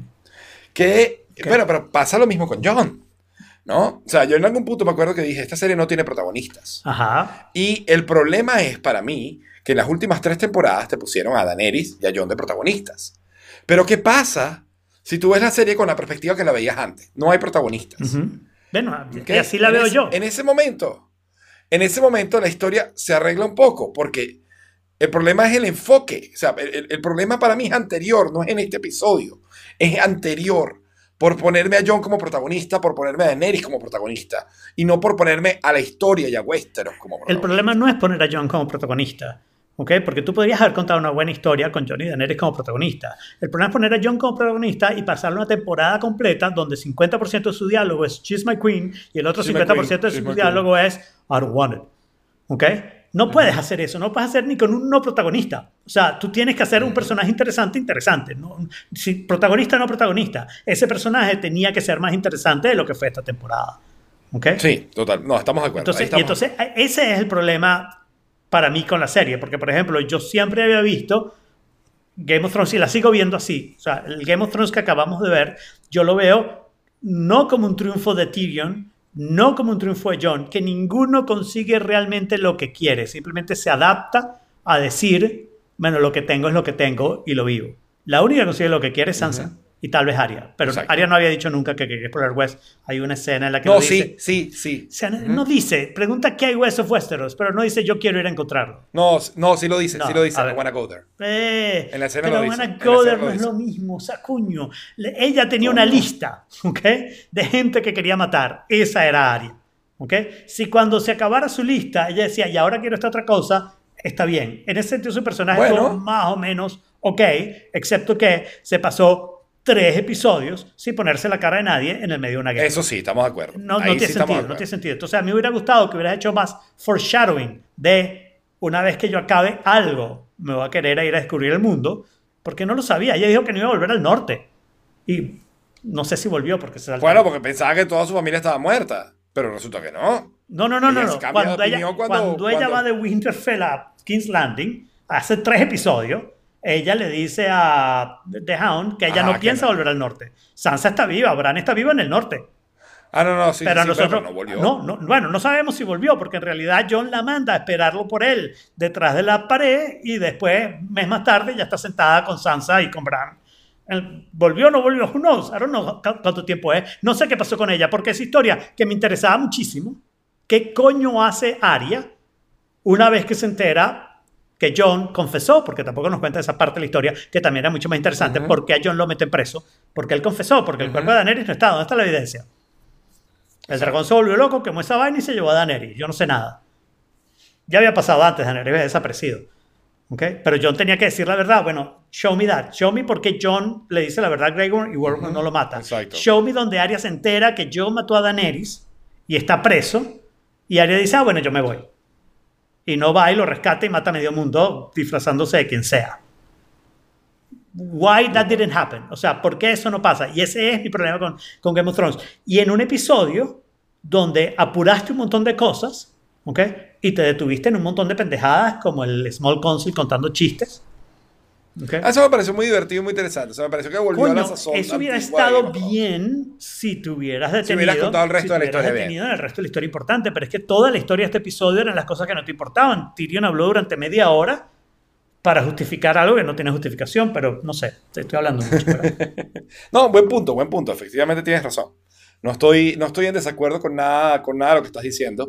Lo único es que quizás en mi cabeza lo que tú dices, no, headcanon. Yo estoy cerrando Sí, esas bien. historias bien en mi Está bien, cabeza sí. Que no suceden Sí. y por lo tanto Yo, me yo- parece, yo lo que te digo, a mí me hubiera interesado más esas historias que lo que nos contaron. Dane dice, por cierto, que las profecías no se cumplieron. Yo creo que eso era otra de las partes de Game of Thrones. No, pero fíjate que sí las cumplieron. Yo creo que sí las cumplieron buena parte, o sea, muchas y... Ajá. Es que eso es lo que te quiero decir justamente. Había una cantidad enorme de profecías. ¿Ok? Yo creo que la idea que mostró es que ninguna se cumpliera. Aquí pasó que se cumplieron algunas sí y otras no. Y otras Más no. o menos al azar. Y eso, y, eso tiene, y eso tiene más o menos congruencia con la realidad. No. Algunas cosas No, no, no. Yo creo que en los libros no se cumplen y algunas no. Bueno, no sé. Pero, por ejemplo, la, la de Azor Ahai matando a su esposa para poder tener, ¿sabes? La, la espada de fuego. Bueno, esto por el estilo pasa cuando él mata a Daenerys. No, porque ya el Nike está Ok. muerto. Ya no necesita la espada de fuego. Claro, bueno, pero es que lo del, lo del Nike es grasamente malo. O sea, lo del Nike no me lo recuerdes porque... No, no, te lo voy a continuar me- recordando, porque esa es otra No, parte de no, la no, historia. una pieza. Esa es la otra parte de la historia. El y Bran y Arya no tienen sentido juntos. Nos lo tenía que haber No, explicado. no, no. No, lo del Nike es el peor error que esa serie cometió en la vida y es imperdonable. Este, lo del Nike a mí me estamos de acuerdo, estamos de acuerdo que es imperdonable. El peor error, no sé.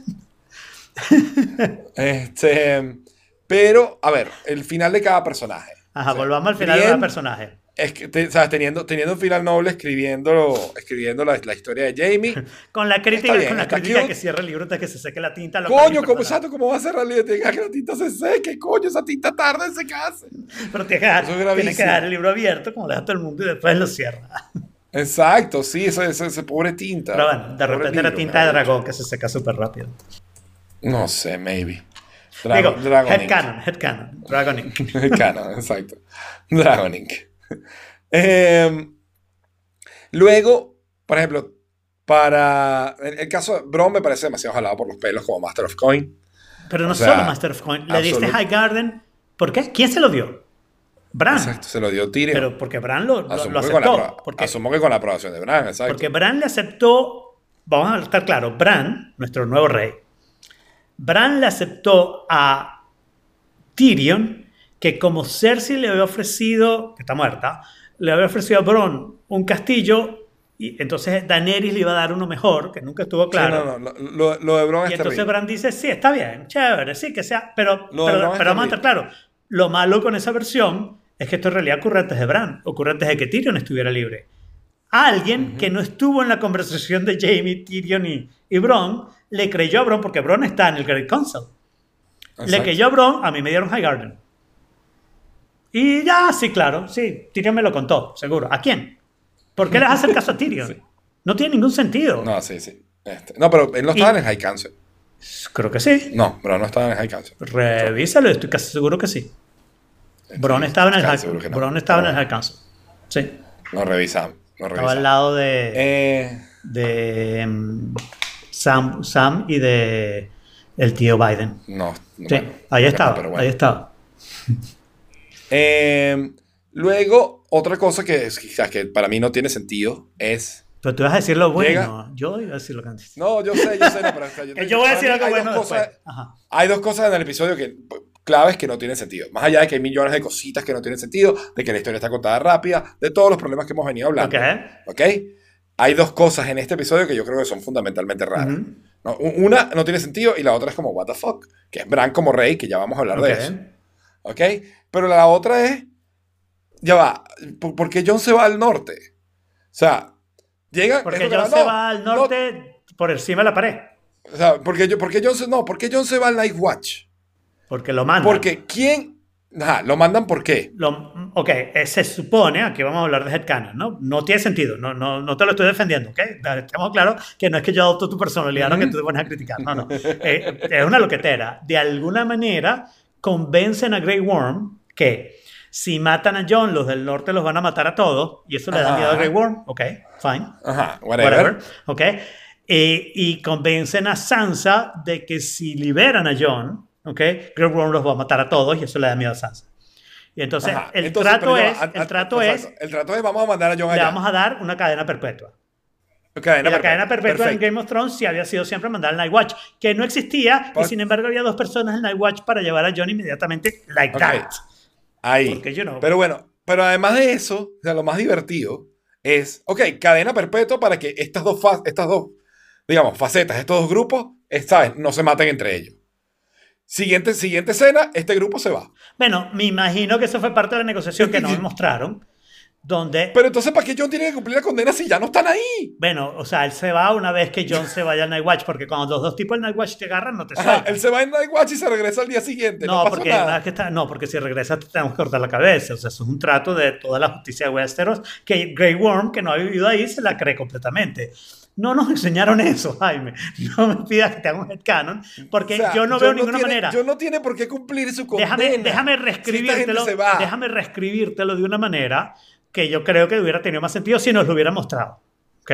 Ajá. Monta una escena, no puede estar Tyrion si te gusta tanto, fine, mete a Tyrion ahí, pon a Bran, pon a Sansa, pon a Jon y pon a Grey Worm, pero no pongas a Grey Worm de los últimos tres episodios. ¿Ok? Pon a Grey Worm que trataba de contar chistes con Tyrion y, y Missandei Ujú. mientras estaban en Meereen, ¿no? Pon a ese Ok. Grey Worm, ese es mi Grey Worm, ¿ok? Donde están hablando y Grey Worm dice, coño, pero el carajo mató a Daenerys, que era la reina. ¿Ok? Puedes poner a Yara también para que alguien apoye a Grey Worm. Tipo dicen, sí, es verdad que lo mató, pero Daenerys hizo todas estas cosas que están súper mal. ¿Ok? Mató a civiles y no sé qué, no sé qué. Grey Worm no puede haber matado a civiles en todo esto porque si no, no tiene sentido, ¿no? Ni puede haber matado a los prisioneros Lannister. Nada de eso pasó. ¿Ok? Y entonces tienen una lucha en donde dicen, pero Grey Worm, ¿qué es lo que quieres tú? ¿Ok? Y Grey Worm lo que dice es, lo que yo quiero es que se haga justicia y que una persona que mate sea castigada. ¿Ok? Y lo único otro que quiero es irme a cumplir mi promesa a Missandei y defender a su gente en. ¿ok? Y en eso, Sansa, Tyrion, Bran, alguien inteligente, le dice, bueno, ok, nosotros te prometemos que John, y John está ahí, y lo dice que él también lo va a hacer, se va a ir al Night Watch para cumplir su condena en el Night Watch para siempre. ¿ok? Como hacen la gente del Night Watch, como lo han hecho en, en Westeros desde el principio de la historia. ¿ok? Y te damos barcos y te damos provisiones, te damos lo que necesites para irte a Nath y mantenemos una buena relación, pues, o sea, puedes dejar un par de vigilantes Pero aquí. yo, o sea, John siendo quien es, es que no tiene sentido que cumpla la condena si esta gente se va. O sea, si ellos se van a quedar en Bueno, Westeros, de ok, repente se quedan un par. la paz este de repente se quedan en un par Pero si con unos carajos se cuervos. van, Se quedan un par con unos cuervos vigilándolo. Pero, o sea, pero te necesitabas la negociación y necesitabas un Grey Worm que no fuera absolutamente mm, nazi para, para que aceptara. Ok, está bien, y te creo. O sea, la razón por la que Grey Worm se puede ir es porque Worm le cree a John, le cree a Sansa, le cree a esta gente, porque Grey Worm tiene sentimientos y es una persona normal, no un nazi. Bueno, eso, eso es uno de los grandes. Claro, pero lo que dice Dan es verdad. El problema con Greg Worm, una vez que se volvió nazi, es que no tiene nada que perder. Nunca le han tenido miedo a la muerte y ahora le tienen miedo a unos tipos del norte que, por cierto, como diría Jorge, que no está aquí, comprados en Alibaba. Porque, Alibaba. coño, los del norte no joda, se reproducen que joder. Bueno, hace Son frío mucho. y pasa más tiempo en la cama, pero igual, ¿no? O sea, tenía que pasar nueve meses y después de 18 años, no sé, es como poco tiempo. Sí. Pero bueno, este. Pero bueno. Luego, el y el otro gran fuck es Bran como rey, ¿no? Sí. Bran como rey ¿Qué te puedo decir? tiene sentido. Wait, tiene sentido en, en, en que es la, quizás la decisión más correcta. Es un tipo que no tiene ansias de poder, que tiene mucho conocimiento y que puede hacer el mejor reinado posible. Ok. ¿Ok? Ok. Más allá de eso, más nada. Pero para hacer eso también me tienes que hacer una reescritura. ¿Ok? Y me tienes que mostrar algo que Bran no lo mostró. ¿Ok? Nosotros tenemos una Ujú. discusión aquí que no sé si quieres tenerla, pero bueno, no importa esa discusión. Pero si tú me vas a decir que Bran tiene un gran conocimiento, lo tiene que haber demostrado. Bran en estos episodios de la temporada 8 ha sido un inutilongo a más no poder. ¿Ok? Sí. Que no ha dicho absolutamente nada a pesar de saberlo todo. ¿Ok? Lo cual, lo, lo cual de por cierto, o sea, es- está la teoría que explica todo, Ajá. que es que Bran, Bran manipuló todo para ser rey. ¿Ok? Hizo que Jamie se olvidara de su arco, hizo que Daenerys se volviera loca, hizo que Jon la matara a última hora, hizo que Tyrion no pegara a Claro, una. pero tú dices Wargame, tú dices Wargame, pero, pero esa historia estaría bien. Yo hubiera preferido la otra historia, pero esa historia estaría bien si tú ves esas acciones de, de, de Bran. Si las ocultas, entonces no, it's, it's not earned, como está diciendo la gente. No se lo ganaron. No se ganaron que Bran fuera rey. Bran terminó como el tipo de bachillerato que estaba en el equipo, no hacía un carajo, pero tú igual terminabas el trabajo porque querías sacar buena nota y cuando te ponían 20, el tipo tenía 20 también. ¿Ok? Claro. A pesar de que no hizo Pero un bueno, carajo. el trono no hay que ganárselo tampoco. ¿Cómo? El trono No, el trono había que ganárselo sino porque no se lo diste al, al tío de, de, de Sansa. ¿Por qué el tío de Sansa? Eh, Porque, porque era un huevón que no tenía nada en la bola. Y Bran tampoco. Bran no ha hecho un carajo para ganarse el trono, porque Bran dice que tiene todas las historias de la humanidad, pero no cuenta ni una. Bran es el Doctor Strange de Westeros.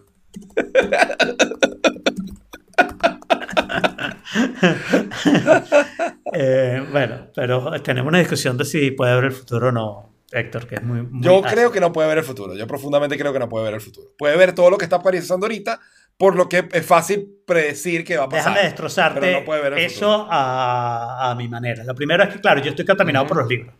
¿Ok? En los libros deja muy claro que Bran es un Green Seer y que los Green Seer pueden ver el futuro. Creo que en Ok. Game of Thrones dijeron que era un Green Seer, ¿ok? Cuando estaban con Jojen, y Jojen era un Green Seer que veía el futuro. Entonces tú puedes argumentar, porque siempre lo vas a poder argumentar. Entonces Headcanon, eso es una de las buenas cosas de Headcanon, ¿no? Que siempre puede Ujú. argu- a- a- a- a- argumentarlo y cambiarlo para que se adapte a, a- a lo que tú quieres, ¿no? Tú puedes decir, bueno, Bran es un Green Seer, pero todavía no lo ha desarrollado. Entonces, por eso no ve el futuro. Yo todavía tengo un problema porque en el- la, la temporada 6, episodio 6, Bran tiene una visión donde se ven cosas que parecen ser el dragón volando sobre King's Landing, que podría ser en la época de los Targaryen anteriores, ¿no? Porque veía el pasado, eh, un fuego verde explotando en una cueva que lucía muchísimo como cuando Cersei terminó destruyendo el, el set de Baelor, y esto era antes de eso. Ok, podría haber sido el Mad King matando a alguien desde un punto de vista de cámara muy agudo y por eso se veía tanto fuego. Whatever. O sea, siempre, siempre puedes explicar las cosas, ¿ok? Pero definitivamente, tanto Bran como la historia te está tratando de decir, Bran puede ver el futuro. Cuando Bran le dice, por eso fue que yo, por eso fue que yo vine hasta acá, está clarísimo que le está diciendo, yo sabía que esto iba a pasar. Para mí, y que tú digas, para mí eso es, él, él vio a Tyrion pensando y definiendo todo lo que iba a decir y todo lo que iba, digamos, lo vio pensando. toda la reflexión. O sea, sí, en la celda, ¿sabes? Él se da cuenta que Tyrion está reflexionando sobre todo esto y concluyendo que Bran es el mejor posible rey y dice, ah, yo tengo que Pero ir, que si Tyrion está hablando en voz alta, porque o lee los pensamientos de la gente. O sea, no sabía. lee los pensamientos de la Estás gente. cambiando el poder de, de ver el futuro por ver los pensamientos de la gente. Está bien. Está bien. Headcanon, man, headcanon. Sí, y, y- y te digo, como headcanon, si te conviene, si te hace bien, no me hace ningún daño a mí. Ahora, a mí me parece obvio que no, que Bran es un tipo que veía el futuro, que sabía el futuro, que nunca dijo nada, de- no demostró ningún conocimiento de ninguna historia. Lo único que dijo que John era hijo de Aegon, que de repente se lo inventó. Menos mal que tenemos a Que Sam. además, toda esa historia, que es el punto, el plotline más importante de todos, a la basura, no importa. Pero decirte, o sea, Bran no se ganó el trono, no se ganó nuestra simpatía, ¿ok? Y la única razón por la que obtuvo el trono es porque era uno de los resultados más sorpresivos, ¿ok? Sí, exacto. Eh, Exactamente. había una cantidad de cosas muy preferibles que hubieran sido más earned, como que Davos tuviera el trono, como que, bueno, Ahora- cantidad de cosas. ¿Qué opinas de esta teoría? Ajá, Caitlyn Stark, ¿ok? ok. Como, como Lady Stoneheart, manipuló todo lo que pasó desde- sin aparecer O sea, nunca. En tu headcanon vas a meter un personaje que nunca apareció en la Ya serie. va, exacto, exacto. Para lograr su final más deseado. Bran como el rey de los reyes. Sansa como la reina, como la reina del norte. Arya como la exploradora que es. Y Jon de lejitos botado para el coño en la de Night Watch. Es demasiado escrito por Caitlyn Stark ese final. Está bien, pero de nuevo te repito, o sea, este no era el final que Bran quería para sí mismo. No quería ser rey. ¿ok? En lo de Arya no lo vimos, si ella lo quería o no, no- Yo no vi suficiente manifestación como para decir esto es lo que Arya quiere hacer, explorar el mundo desconocido. Oh, porque, porque no lo vimos. Este, John, mira, al menos se recuperó con su pue- pueblito y se convirtió en el próximo rey de, de los De Wildlings. los hombres libres. Fine, no, no parece una mala historia para John, pero tampoco parece que será el sueño de John. Además, además, ahora sí acarició al, al Claro, al- al porque, porque volvió a ser el John de antes, claro, ¿entiendes? claro. O sea, de repente es que Bran se apoderó de toda la gente y todos los personajes eran Bran. ¿ok? Por eso, por eso te digo. o sea, Hasta Yara, tiene- hasta tiene Yara era Bran, sentido. porque ¿qué sentido tiene? Una vez que Sansa dice, yo quiero ser un rey independiente y Yara no, yo no sabía que había esa opción, anótame ahí también. También soy un rey independiente y si no ven a conquistarme, who cares? O sea, Bran le da clara la Y- guerra. no, ya va, ya va. ¿Y Dorn? Que siempre fue un reino independiente. También, se quedan ahí. Pero ese al menos ni siquiera nos dijeron el príncipe quién era, ni nada por el estilo, porque Ni nadie. tenía no, no, cero no, ese importancia. ahí. Sabemos que es de Dorn porque está vestido de Dorn. Exacto. y Pero- porque una vez nos dijeron que había un nuevo príncipe en Dorne. Ok, no sabemos qué Exacto. familia es, no sabemos nada. Pero entonces, bueno, es que es Bran en todos los personajes, ¿no? O sea, incluyendo Sansa. O sea, cuando Sansa dice que ya quiere el norte libre, no es Sansa, es Bran hablando otra vez de Sansa. Exacto. No, eh, de verdad que, No, que de Rey. brutal. Fran de Rey. ¿Viste la escena? ¿Viste el meme de Maite narrando el vestido de? No, no lo vi. Es Yo no veo esas cosas hipervenezolanas casi nunca. Luego, John, o sea, yo, yo, yo creo que era necesario la escena de John. O sea, vamos a estar claros que si Bran puede ver el futuro, este, ya va, dame un segundo para buscar esto. Este, vamos, déjame buscar. eh, ajá. Si Bran tiene eh, la capacidad de ver el futuro, Vicente Fernández ni se diga. No sé qué quieres Ok. decir de nuevo. Porque tú te puedes imaginar claramente a John llorando y diciendo, no tengo trono ni reina, ni nadie que me comprenda, pero sigo siendo el rey. Está bien. Logró ser rey de alguna manera. Cosa que te voy a decir, tampoco me entiendo el demasiado. ¿no? trono, mató a la reina. O sea, es. Pero, ¿cuáles las ganas? ¿Cuáles las ganas de vivir más allá del wall para vivir fuera del reinado del Bran? No, no, no. Del- no, no, reinado no de. Sansa, perdón. Sin mucho sé, sentido. Hay una cantidad de, de- de castillos vacíos en el norte porque mataron a todo el mundo. ¿Ok? Que ahora te puedes quedar ahí tranquilo, tierras arables. ¿Por qué te vas a ir más al norte? No, pero es que lo mandaron al Nice Watch. Está bien, él sí, pero ¿y los Violence? ¿Por qué se va más al norte? Se podría haber quedado en, en East Ah, Watch. porque a ellos les gusta su frito ahí, todo chévere. ¿Pero qué? Además, que, ¿No es suficiente frío en ¿No viste la matica? ¿No viste la matica? Sí, vi la matica porque, porque the winter wasn't global. coming. The winter was just passing by. Exacto. Bueno, pero yo igual creo que hay- voy a hacer una petición en change.org para cambiarle el nombre de Vicente Fernández a Vidente Fernández. Porque de verdad que qué capacidad de foreseeable. Está bien. bueno, y el personaje más importante que su historia sí me gustó, pero tiene dos posibles significados, es el dragón. Drogon, ¿no? Ajá, Drogon, ok, yo no creo que Drogon tenga el nivel de inteligencia para entender que fue el trono el que mató No, a no, o Daenerys. sea, pero Fue- disculpa, fue la pero no hay sino dos posibles teorías. ¿Ok?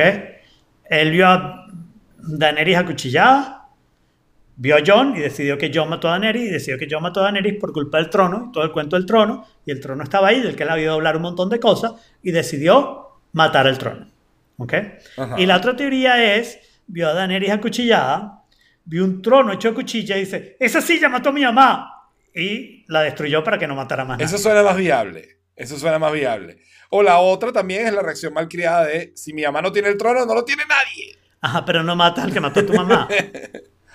No. Porque sabes que no lo vas a poder matar porque el fuego no lo mata porque es un Targaryen. No sé. A mí me hubiera gustado que No lo sé. tratara de quemar más bien. Y la otra cosa que no comprendo, que lo dije en nuestro chat mm, privado, Ese- es- esa parte es poética, honestamente. Esa parte simplemente. pero poética no. es Ahora es la mayor preocupación del reino.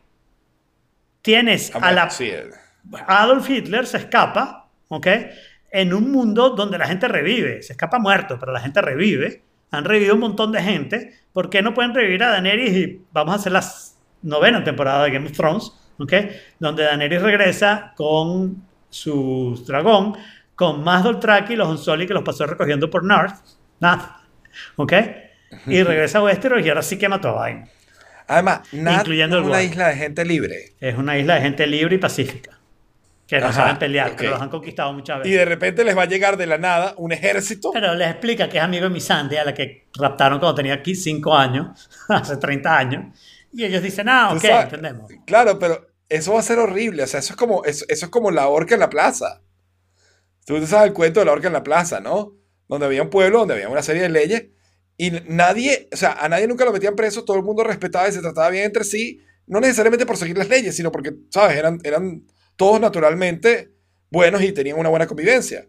Y un día un alcalde decidió poner una horca en el medio de la plaza central del pueblo y entonces la gente empezó a cagarse y decir, coño, pero si esa horca está ahí es porque está pensando horca gente. Entonces empezó como a resguardarse y a cuidarse y empezaron a hacer contratos y empezaron a hacer vainas, ¿sabes? Y empezaron a, a- a- a escalar un montón de vainas, ¿sabes? De, de conflictos y de tensión porque ya nadie, estaba, ya nadie confiaba en el otro porque estaba la horca en el medio. Esto es lo mismo, en la isla de nada, todo el mundo feliz, pacífico, tranquilo, llega un ejército. Coño, esta gente... Sí. Y, y por otra parte, suponte que no revivan a Daenerys, pero hay un dragón. Claro, hay Y un si alguien dragón convence a suelto. ese dragón, yo soy tu pana, te doy esta cantidad de ovejas, vente a matar gente en algún Ah, lado, Bran lo va a detener, ¿cómo? Porque no lo detuve antes, pero no lo detuvo antes. Bran es como la homeopatía. Es la memoria del mundo. Se acuerda de todo. Y así es así. Y el agua también es la, ¿sabes? tiene memoria, pues el mar tiene una historia que contar. Pero no la cuenta igual que Bran. Exacto. Que por cierto, el otro día, creo que les pasé ese cómic, ¿no? El de la banda. Que yo tenía una banda que se llamaba Homeopatía. Tocábamos covers de placebo, Ah, sí. pero al final nos disolvimos. Sí, sí, sí. Este. Bueno, No, pero. O sea, no está tratando de controlar a Drogon, está tratando de encontrar. Exacto, de ver dónde está. Sin Si ver el futuro. sabría dónde va a estar. No. Ay, Si pudiera ver ay, el presente, ay, no sabría sé. dónde está, que es mucho más importante. Es mucho más cool, ¿no? Sí, exacto. Es, ay, Bran y Bran y sus peos. Eh, bueno, pero este, la verdad es que, o sea, final controvertido, sin duda alguna, pero ya se acabó la serie. para mí no. Para ti fue terrible y El ya. final fue exactamente lo que uno esperaba después de ver el episodio 3, 4 y 5. Exacto, sí. Con sí, sea, sorpresa, fue un final- porque uno esperaba que iba a haber sorpresa. Pero a mí, el final para cada personaje, viéndolo en cada personaje, yo creo que no es terrible. John retirado allá, tranquilo, Para mí, bien. a mí no me Sansa gusta, a mí no me gusta trono, John bien. en toda esta temporada. no me gustan los últimos cuatro episodios de No, Daenerys. no me gustó. O sea, no, no, no, no, no, claro. Yo no estoy diciendo. Pero no, no me O gusta sea, yo como no desarrollo de un eso, personaje. de- Me parece que, que ese personaje... Claro. No me gusta Bran como personaje en esta temporada.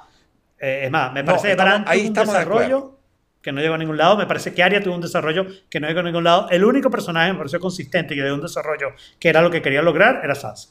Ella quería libertad al norte, logró libertad al norte y de paso es reina. Chévere. Que era, que era lo que ella quería hacer de chiquita. No, no, no, yo lo, que, yo lo que quiero enfocarme, porque quizás es eso, yo me enfoqué en cómo termina la historia para cada personaje, ¿no?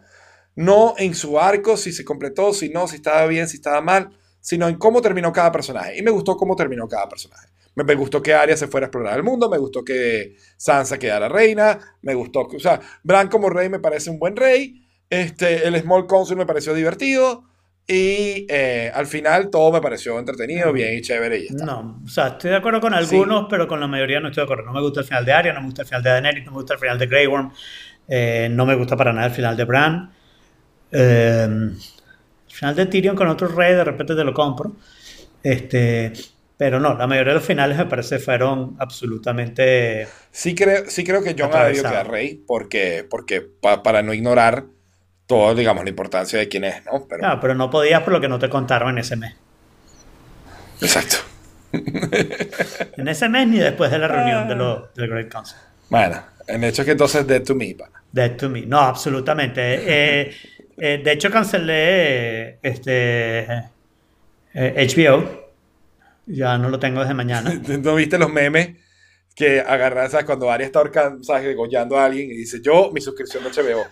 Sí, no, cancelé mi suscripción porque lo que pensé es las cosas que quiero ver es mucho mejor que espere a que salga y termine Big Little Lies, Watchmen, no sé qué. Está- están hablando mucho de una serie Me que se llama no. Chernobyl, Eh, que al parecer está fantástica.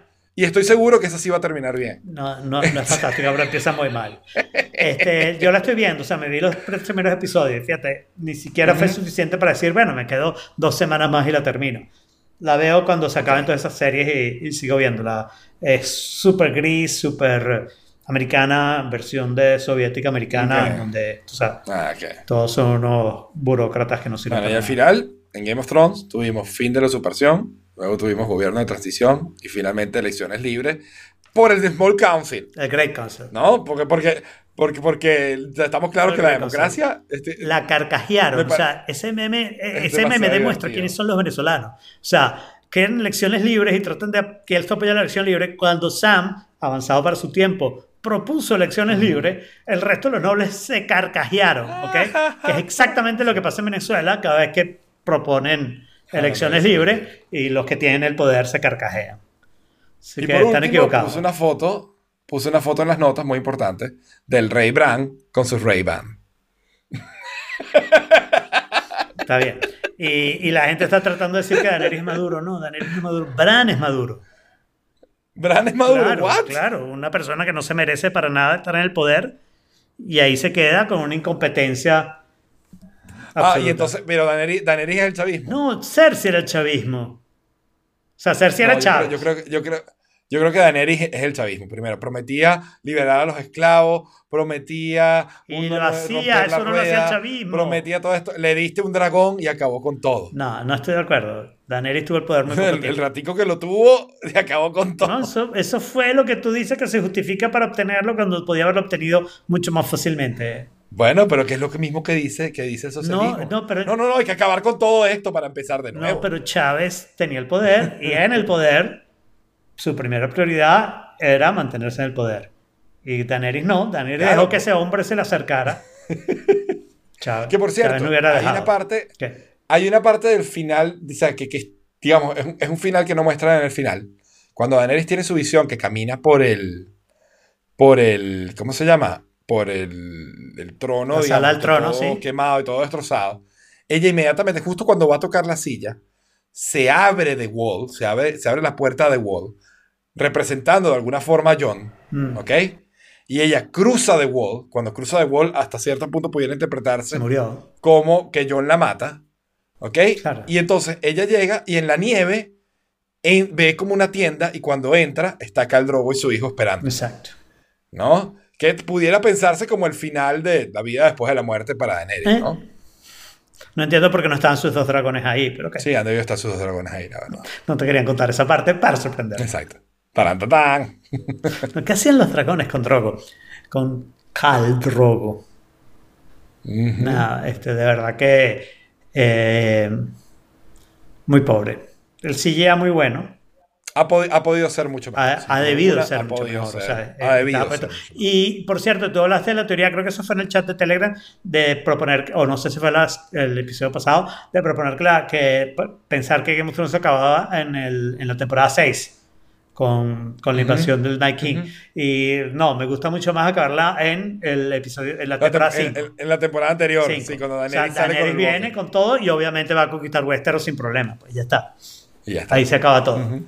No hacen la pendejada de las 6 donde no puede conquistar. O sea, para hacer lo que hizo, hubieras acabado en las 6, episodio 1. Vas a King Landing, mandas a Arya a matar a, al Night King y listo. O sea, Sí, exacto. no tienes que pasar tanto tiempo. Anyway, it's over, man. Everything Se is, done. Yes. Y con eso, pues bueno, esto ha sido todo por esta vez. Otro tenedor al lavaplatos. Gracias a Héctor, a Dane, como siempre, a Susana, Susana Mom Jack. Y a Mom Jack, que estuvieron. Qué raro que Yamaira no vino, me dijo que iba a venir. Se la había mm. pasado. Gracias por acompañarnos en vivo y nos vemos próximo martes a las 5 pm. Por fin no vamos a hablar de Game of Thrones en O4Kit barra live. Stick a fork in it, lockjaw. Stick a fork in it, salmonella. Stick a fork in it, E. coli. Stick a fork in it. Stick a fork in it. Stick a fork in it. Stick a fork in it. It's done.